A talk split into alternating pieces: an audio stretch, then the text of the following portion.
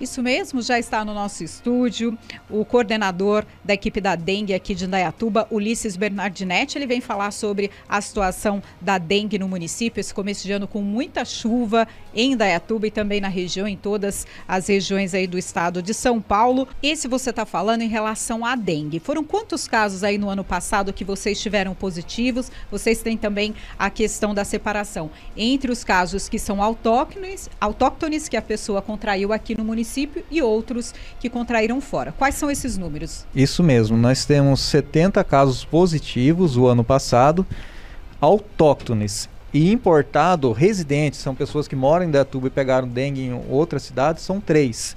E pessoas que não moram aqui na cidade, só passaram para fazer o exame, foram 12 pessoas que procuraram atendimento na nossa rede pública de saúde em relação a casos de chikungunya e também do Zika vírus. Indaiatuba registrou algum caso ano passado? Somente de notificação de Zika vírus nós não tivemos, tá? O ano passado. Agora, com relação à chikungunya, nós não tivemos também é, casos autóctones, mas tivemos um caso importado que veio de outro estado. A pessoa foi viajar e acabou contraindo a chikungunya em outro estado. Então nós tivemos ali é, três casos notificados, dois estão em, ainda em aguardo de laboratório, né? E esse um que foi contraído lá em outro estado. Ulisses, continua a mesma recomendação. Choveu, encheu algum potinho, vi lá e vira na hora. Não espera a próxima chuva, já na hora, vira para poder cair água, é isso? Isso, Gil, porque o que acontece? Ah, o Aedes aegypti ele coloca os ovos na parede do recipiente. E o, o, aproximadamente tem um milímetro esse ovo. A gente não vai enxergar esse recipiente se ele está com ovo ou não. Então nós temos que tomar cuidado que qualquer é, local que possa acumular água, o mosquito ele vai se apropriar desse local como um criadouro. Então as pessoas precisam entender que não é, é elas têm um costume de até atender o agente da dengue, a população, e falar assim: aqui não tem pratinho de planta, aqui não tem planta. A população precisa entender que o Aedes aegypti ele não vai só atrás do, do pratinho de planta ele vai atrás do pneu, ele vai atrás do ralo, ele vai atrás da bandeja de, da, da, daquela da geladeira, né, que está embaixo ali, da geladeira de, de, gelo, ele vai na calha, ele vai em, em outros recipientes espalhados o quintal, brinquedo de criança, qualquer coisa que pode acumular água, o mosquito ele vai colocar seus ovos. É, Ulisses, o que, que, a população precisa fazer em casa, principalmente nessa questão aí do, do, que nós estamos nesse período de chuva, né? Às vezes até um, um, local fica aquela água parada ali no piso, não é, né? só essa questão dos vasinhos de planta. Tem atrás da geladeira. Qual é a recomendação de vocês aí para limpeza na casa? Ela é diária, ela é semanal? O que, que nós temos que fazer, além do que o Gil falou, essa questão de cuidado com as plantas? Vocês podem ver até nas nossas propagandas né, de prevenção, que é, a gente fala 10 minutos por semana. É básico, é uma coisa muito simples, né? Se você tirar 10 minutos por semana para olhar a sua casa, se ela não for muito grande, é, às vezes demanda um pouco mais de tempo. Mas você vai ter esse tempo para verificar o seu imóvel. Né? A, a, você comentou de poças, assim, às vezes pode ficar poça num, num, piso, né? Se a água ficar ali por mais de 10, 15 dias, pode ser que seja um, um problema. Mas se ela secar, é, entre dois, três dias, ela não vai ser um problema, porque a, a larva precisa de, uh, de 10 dias para se tornar um mosquito adulto, né? Então, a gente precisa fazer é, medidas de controle semanalmente. É 10 minutos, que nem o Gil falou, tá, período de chuva, tá chovendo? Verifica, dá uma olhada no que tal quando parar, vê se é, para a chuva, dá uma olhada, vê se não, não acumulou água, né? Esse, essa é a recomendação nossa, para que fique atento nos pontos, identificar esses pontos de, de risco na sua casa e fazer a manutenção. Aquele quartinho no fundo, aquela, daquela edícula que tem o um banheirinho que fica lá inativo por 20 dias, 30 dias, também tem que tomar esse cuidado. Tem que tomar cuidado. O ralo, que é de limpeza, tem que estar fechado. Aquele escamoteável abre e fecha. E o vaso sanitário tem que ter tampa. Se tiver tampa, o mosquito ele não vai conseguir botar os ovos lá dentro. Então, esse ralo, é, o ralo tampado e o vaso sanitário também. As pessoas que têm viagens programadas para esse período agora de, de férias, é, é arriscado em relação à dengue? O que, que elas podem fazer se elas estiverem em outras cidades com maior contaminação pela doença? O que, que elas precisam verificar primeiramente é no, no site da, da, da prefeitura desse, dessa cidade, né, na vigilância lá nas, na, no site lá, ou entrar no, na parte de vigilância em saúde ou da Secretaria da Saúde e verificar se está tendo casos de dengue, né? Ou entrar no Google, né, e fazer uma busca dengue e, e o nome da cidade para verificar como é que está o nível de infestação e o número de casos. E o interessante é que a pessoa precisa ter em mente que agora o litoral paulista, tanto a Baixada Santista como o litoral norte, está com muitos casos de chikungunya. Né? O ano passado explodiu o caso de chikungunya. E no final do ano, muitas pessoas viajaram e outras estão de férias viajando agora para o litoral. Então a gente pede atenção para que usem repelente, né? procurem criadores no, no local que vai estar hospedado. Né? Se encontrar, fale com, com a administração do hotel, da pousada, para que elimine aquilo. E não deixar de passar repelente. Repelente é uma proteção é, extremamente importante e seguir ó, no rótulo né, as instruções de uso. Ulisses, os hábitos do, do mosquito da, da dengue, da mosquita no caso, que é, é a fêmea que faz a, a, proliferação né, do, do, da doença, quais são esses hábitos da, da, desse, desse mosquito? A fêmea ela tem o hábito de ficar dentro do imóvel. Dificilmente ela vai ficar no quintal, na rua, no parque ecológico ou em outros locais abertos. Ela só vai para um local aberto para depositar os seus ovos, né? Depois que ela se alimentou. Então ela tem o hábito de voar é, baixo, as, ela pica mais a, as extremidades, parte inferior do nosso corpo, as pernas principalmente porque a perna fica mais parada. Ela procura ambientes escuros menos ventilado, ela pousa em, em, locais escuros, atrás de TV, atrás de cortina, embaixo de mesa, embaixo de rack. Dificilmente a gente vê. Inclusive quando as pessoas pegam dengue, falam assim: ah, mas na minha casa não tem nada, né? É, só que ela não vê o mosquito. É, a, a, fêmea, ela, quando ela pica uma pessoa, ela tem na saliva um anestésico que a pessoa às vezes nem sente. Se ela não for alérgica, tiver uma reação alérgica, é, a, gente nem sente o mosquito picando. Só vai saber depois se ficou doente, se, ela, se aquele mosquito estava infectado ou não.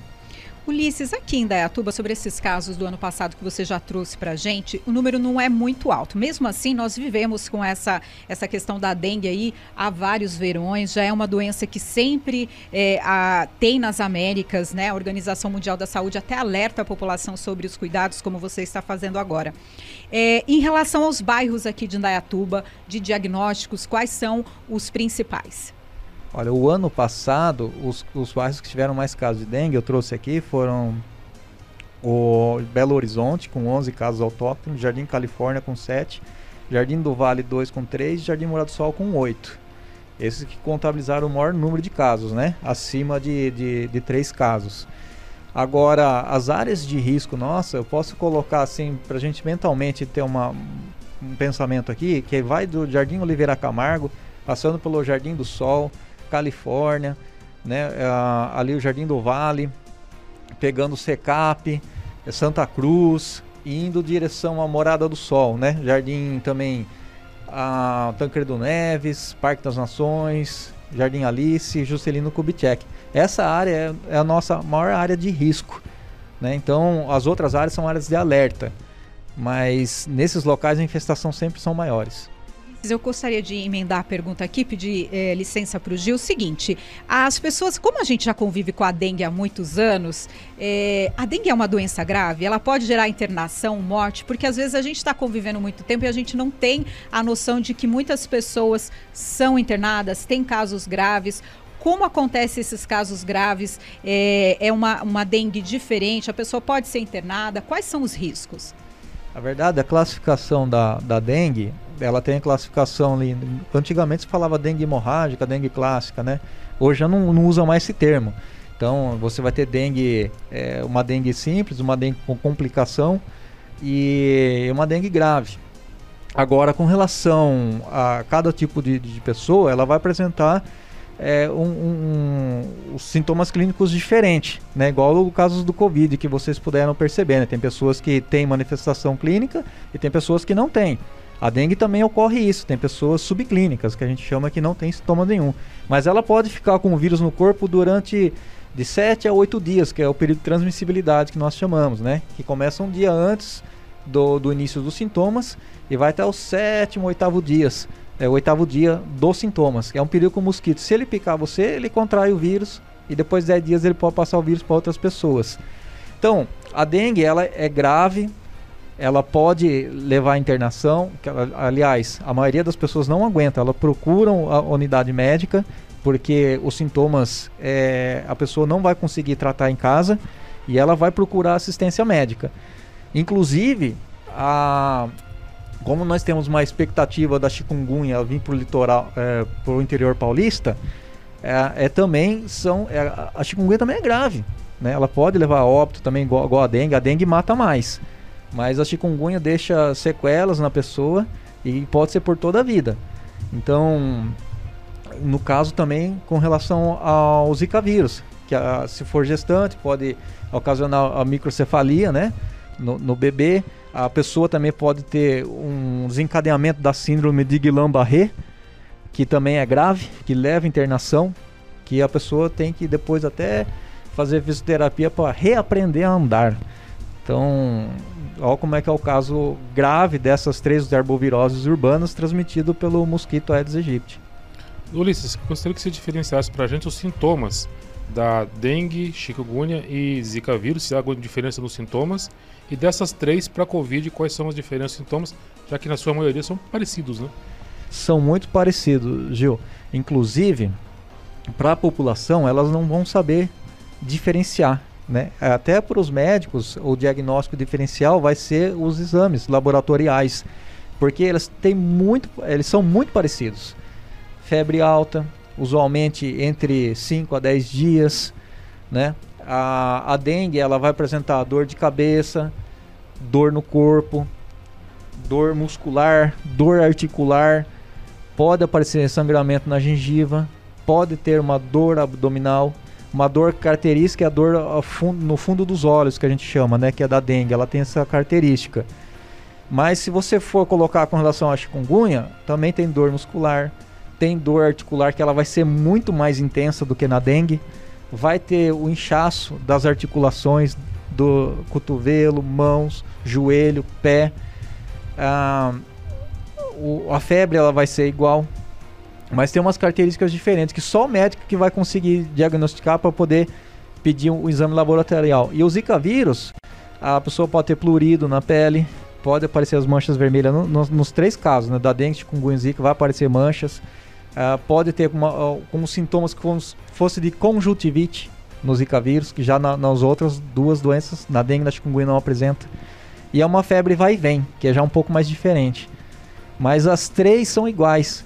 Aí pode ter um diagnóstico diferencial também que pode ser parecido, como o da febre maculosa, leptospirose, febre amarela e o próprio coronavírus. Ela também causa náusea, vômito, é, a dengue causa? Pode ocasionar sim. Né? A pessoa ela, ela se sente muito fraca porque ela não tem vontade de comer, né, por causa dessas náuseas e também de beber água. Por isso que a hidratação é, ela é muito importante, a hidratação da pessoa que está com dengue. Então, em caso de dúvida, sempre procura o médico. Exatamente. O Ulisses, uma questão importante. Indaiatuba tem é, trazido aí novidades em relação ao combate à dengue, é, em relação a mosquito, mosquito macho. Vocês até fizeram no Jardim Morada do Sol, passei por lá recentemente. Em algumas ruas tem ali um, um, um, um sistema acoplado aos postes de iluminação. Gostaria que você falasse sobre esse assunto. E uma vez eu ouvi uma reclamação, na verdade nem foi uma reclamação, uma dúvida de uma pessoa. Ah, depois que colocou essas caixinhas do Aedes do Bem, tem muitos mosquitos. Isso é verdade mesmo? Qual é a mudança disso? Aparecem mais mosquitos nestes locais? Sim, nós estamos com essa parceria desde 2017 para 2018 com a empresa Oxitec, né, com os mosquitos transgênicos, o Aedes do Bem. E agora ele está instalado na Morada do Sol inteira. No, também no Juscelino Kubitschek, Parque das Nações, né, Jardim Alice. Ah, e o Tancredo Neves, acho que eu falei, né? Também o Teutônio Vilela e o São Conrado. Esses mosquitos são machos, eles não picam, é impossível eles picarem, né? É, ele só tem a função de procriar com a fêmea, procurar a fêmea.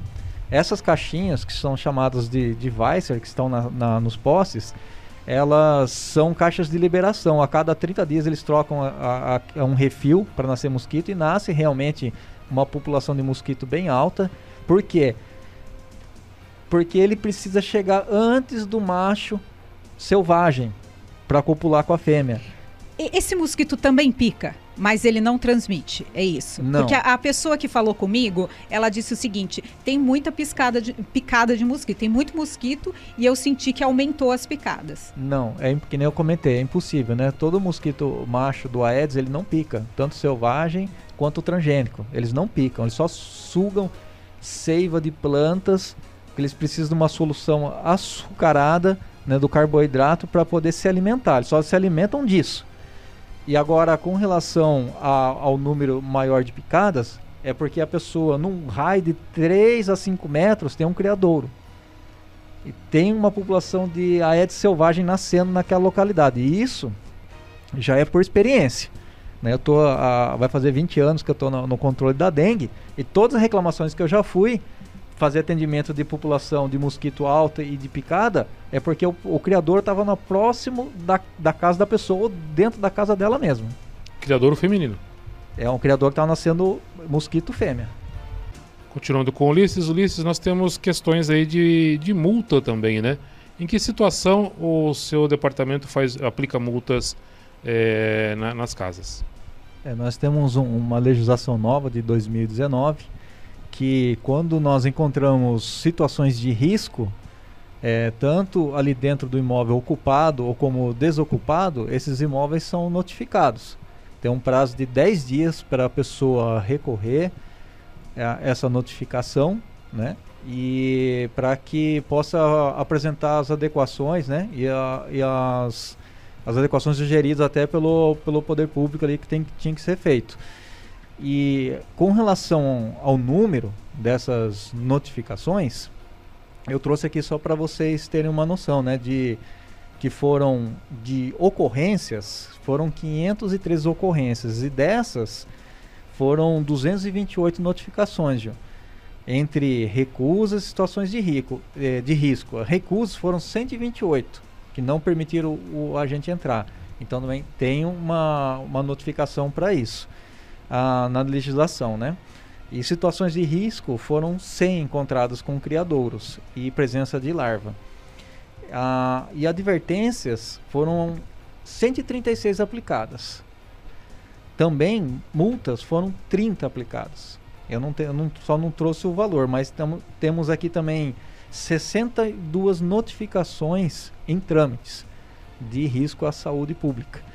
Agora, o valor vai de um UFESP, que hoje está em R$ 31,97, até o máximo de 100 UFESP, que vai de R$ 3.177.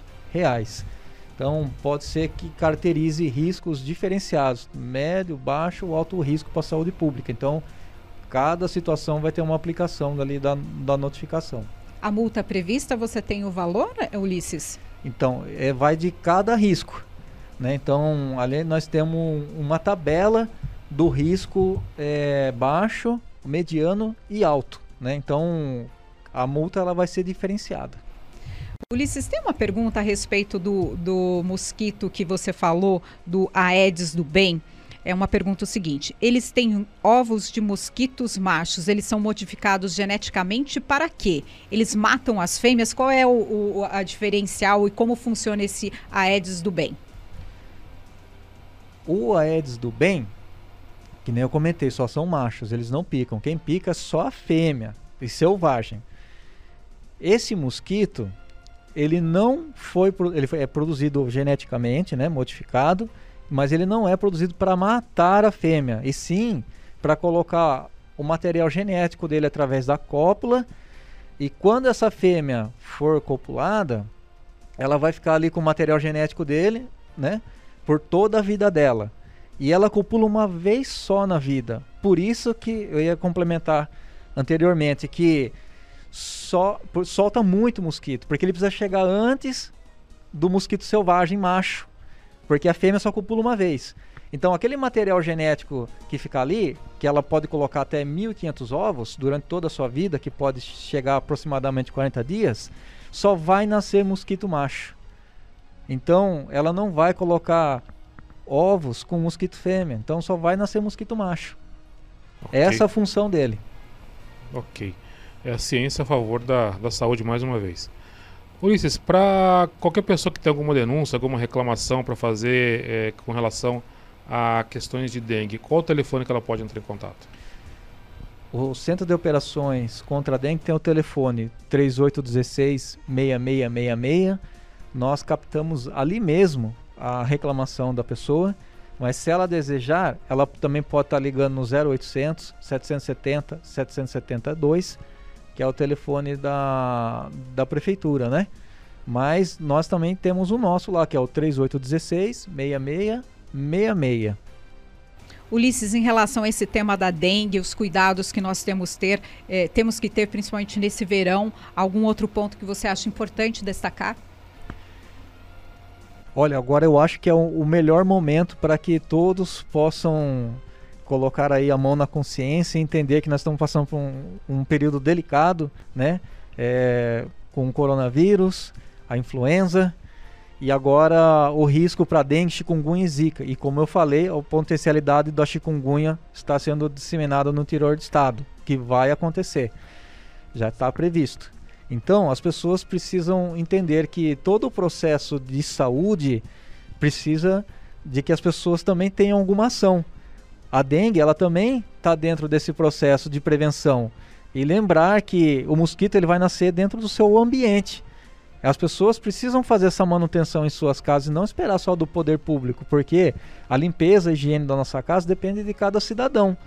Né? A gente vai para orientar, dar essas orientações práticas, né? a gente não é um órgão punitivo, né? embora tenha a notificação, mas é para aqueles casos que apresente risco e a pessoa não cumpra né, com, a com a saúde da coletividade, né, que causam risco à saúde de todos ali na comunidade.